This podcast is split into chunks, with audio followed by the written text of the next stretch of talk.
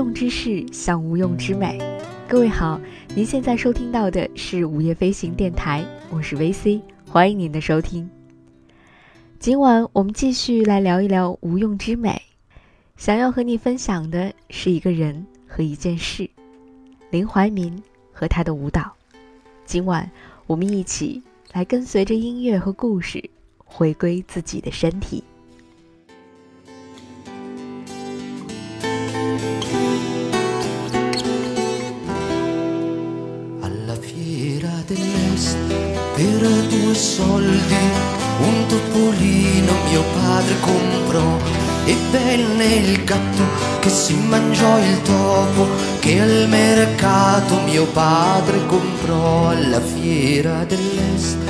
林怀民一直都是我最爱的舞者，但是遗憾的是，他的云门舞集前几次到北京来演出的时候，我都错过了。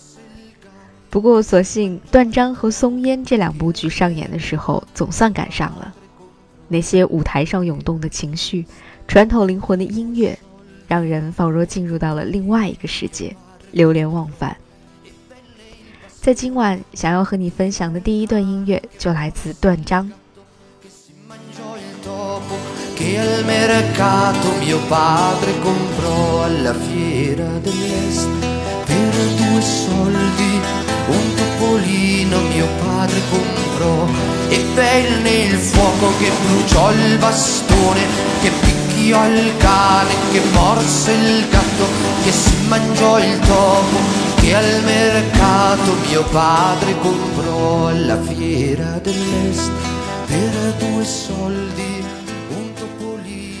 前一段时间读到了一篇关于林怀民先生的采访，格外的喜欢。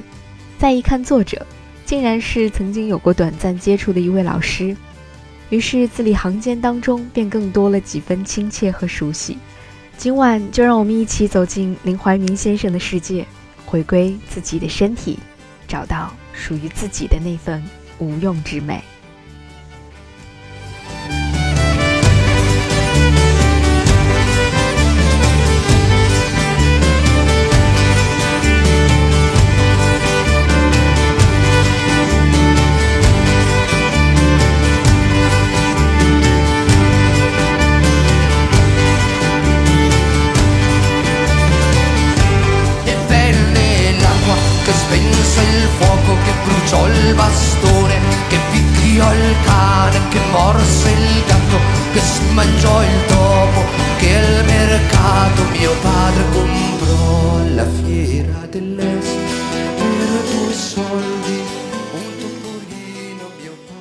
云门舞集在一九七三年创办于台湾，四十多年过去了，云门舞集成为了亚洲最具影响力的现代舞团，而林怀民也因此被称为是二十世纪伟大的编舞家之一。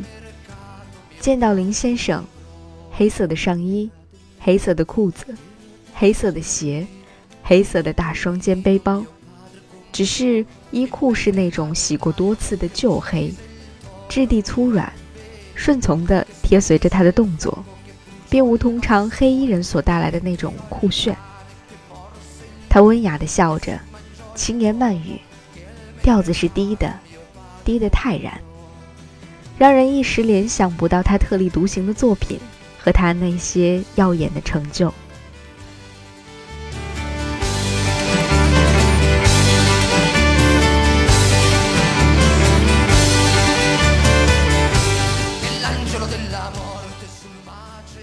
和他所谈无非人生，而他的人生，无论顺境逆境，无论飞扬低落，流淌的只有一个字：舞。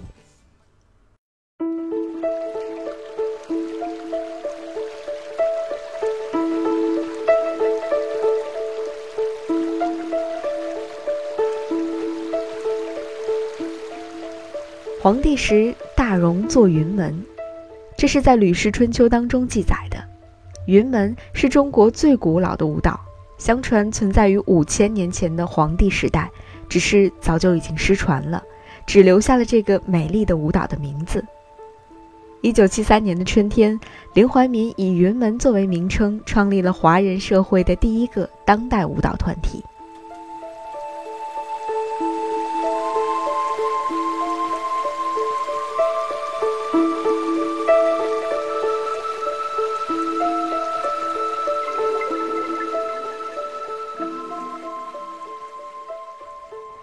一九六九年，林怀民因为出版了小说集《蝉》，已经成为了台北文坛瞩目的作家。然而，文字并没有安顿住这个年轻人渴望舞蹈的心。当一九七二年林怀民从美国回到台湾，遇到了一群跳舞的和写音乐的人之后，他就有了一个梦，他要创立一个中国人的现代舞团。一九七三年的春天，台北信义路一间八十多平方米的公寓当中，云门诞生了。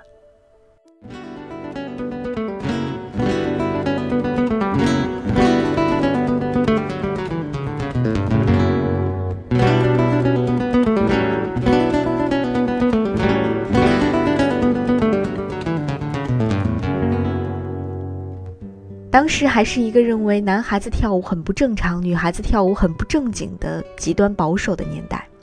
云门打出“中国人作曲，中国人编舞，中国人跳的东西”这样的旗号，就像是当时文化界的一个宣言。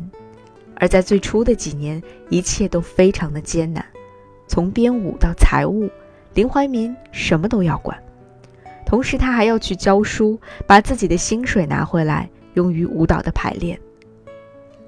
招来的团员当中，许多人因为吃不了苦，因为收入太过于微薄而退出，最后只剩下几个人。在那个物质匮乏的年代，我们唯一拥有的，只有我们的梦想，以及我们的身体。梦想在现实里暗淡过，林怀民也曾经酗酒宿醉，也曾经停下脚步。一九八八年，云门因为各种各样的困境而停办了三年。二零零八年，云门的排练场遭遇了一场大火，所有的道具和服装都付之一炬。但是云门的舞者却给了他很多力量。跳舞与我是演剧，编舞则是写小说。我对于舞蹈与写作的兴趣都根植于对人的兴趣，而舞蹈似乎又比小说更亲近人。我跳舞，乃至不自量力的去主持云门舞旗，都是因为我遇到了几个很棒的舞者。对于我来说，云门造就了我。我原来是一个写小说的孤独的年轻人，云门成了我和社会沟通的一个通道。在其中，我不只学习到了舞蹈这件事情，我通过云门中的舞者认识了社会和人生。我的成熟，都在云门。《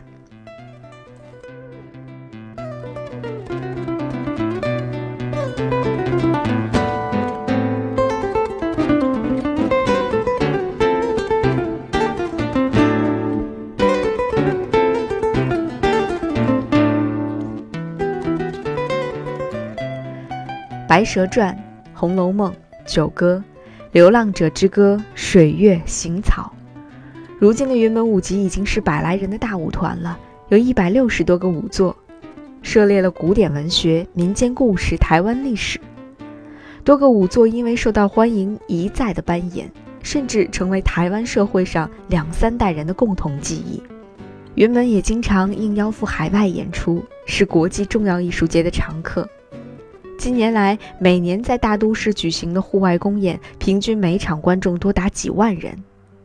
云门舞团用四十多年的时间，走出了一条属于自己的路。而林怀民说：“只要对生命依然怀抱热情，只要大家依然共同工作，我知道我还要舞下去。从呼吸出发，通过表演与观众互通声息。”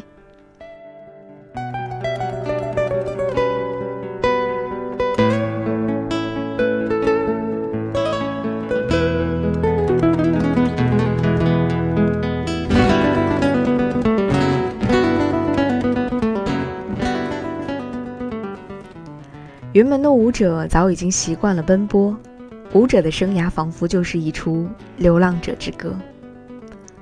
许多人以为云门的舞者才华横溢，到戏院化好妆就可以上台起舞；更多人认为场场满座一定赚翻了，或者你们一天到晚到世界各地去玩，好好哦。而真实情况是什么呢？林怀民说，以两千零七年为例，云门在台湾演出二十七场。另在十个国家的十九个城市进行了四十九场公演。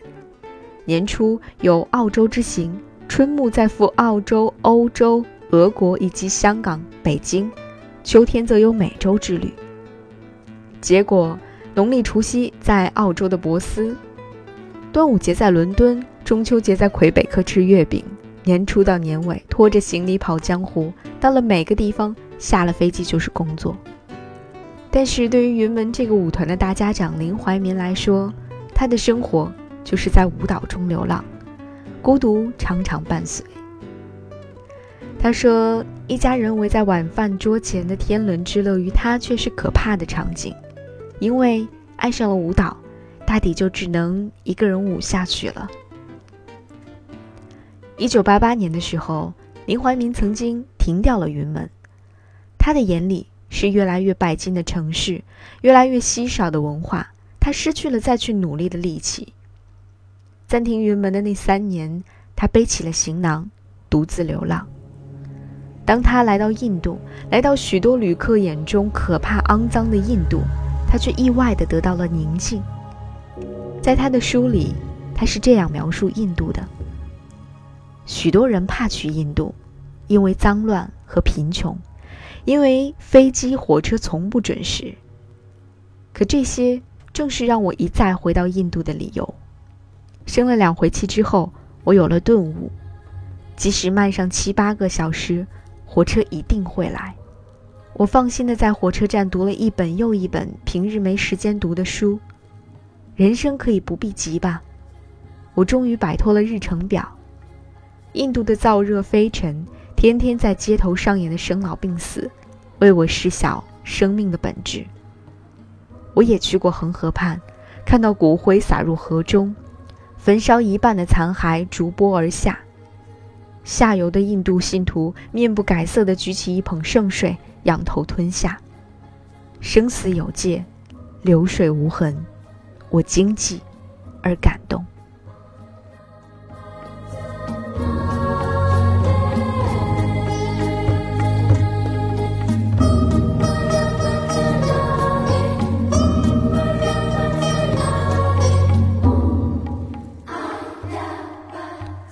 一九九四年夏天，带着德国作家黑塞根据佛教传说改写的小说《悉达多》，林怀民又一次飞往了印度。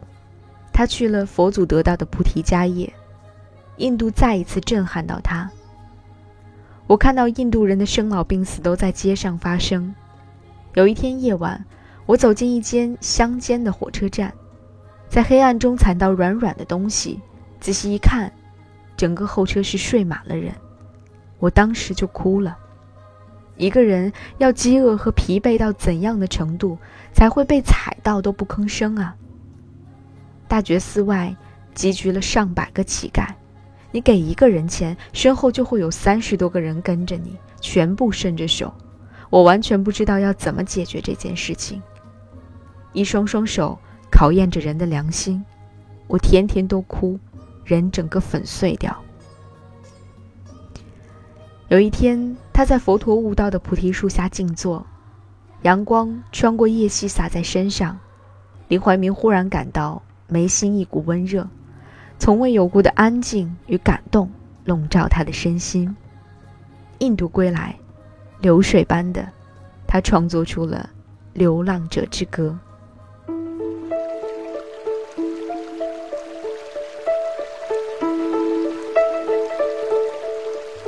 一次又一次，林怀民去往印度，印度教他放下。在印度，一切都归了零，一杯水就是一杯水，一切节奏都放缓。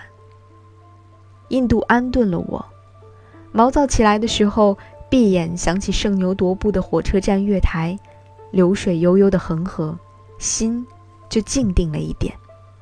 我开始觉得云门的工作。不是磨难，得失心淡了以后，作品慢慢成熟。《金刚经》里有一段话：“一切有为法，如梦幻泡影，如露亦如电，应作如是观。”也许对于时间，我们每一个人都是流浪者，不管我们在做什么，经历什么，哪里都是一样的。年轻时候的林怀民总想自己有能力去改变世界，而现在他看到生命的本质，逆境是人生的常态。舞蹈是一种修行，需要全心全意的投入，即便鞠躬尽瘁，他也不一定对你微笑。知道一切皆空，要活在当下。我在世界上跑来跑去，把云门搬来搬去，尽责任的编一些舞，给他们一个舞台，让舞者好好表现，让看舞的人有地方看。云门成立四十多年后，我们依然在做这样的事情，而且真的做好了。我觉得幸福。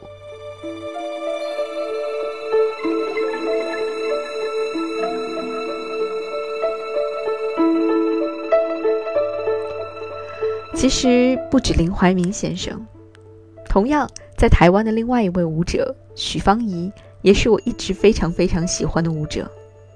在他们的舞蹈当中，我终于明白，在这个世界上，最有力量的，原来是纯粹。感受身体，回归身体，原来是生命当中最自然、最舒服，也最应该有的状态。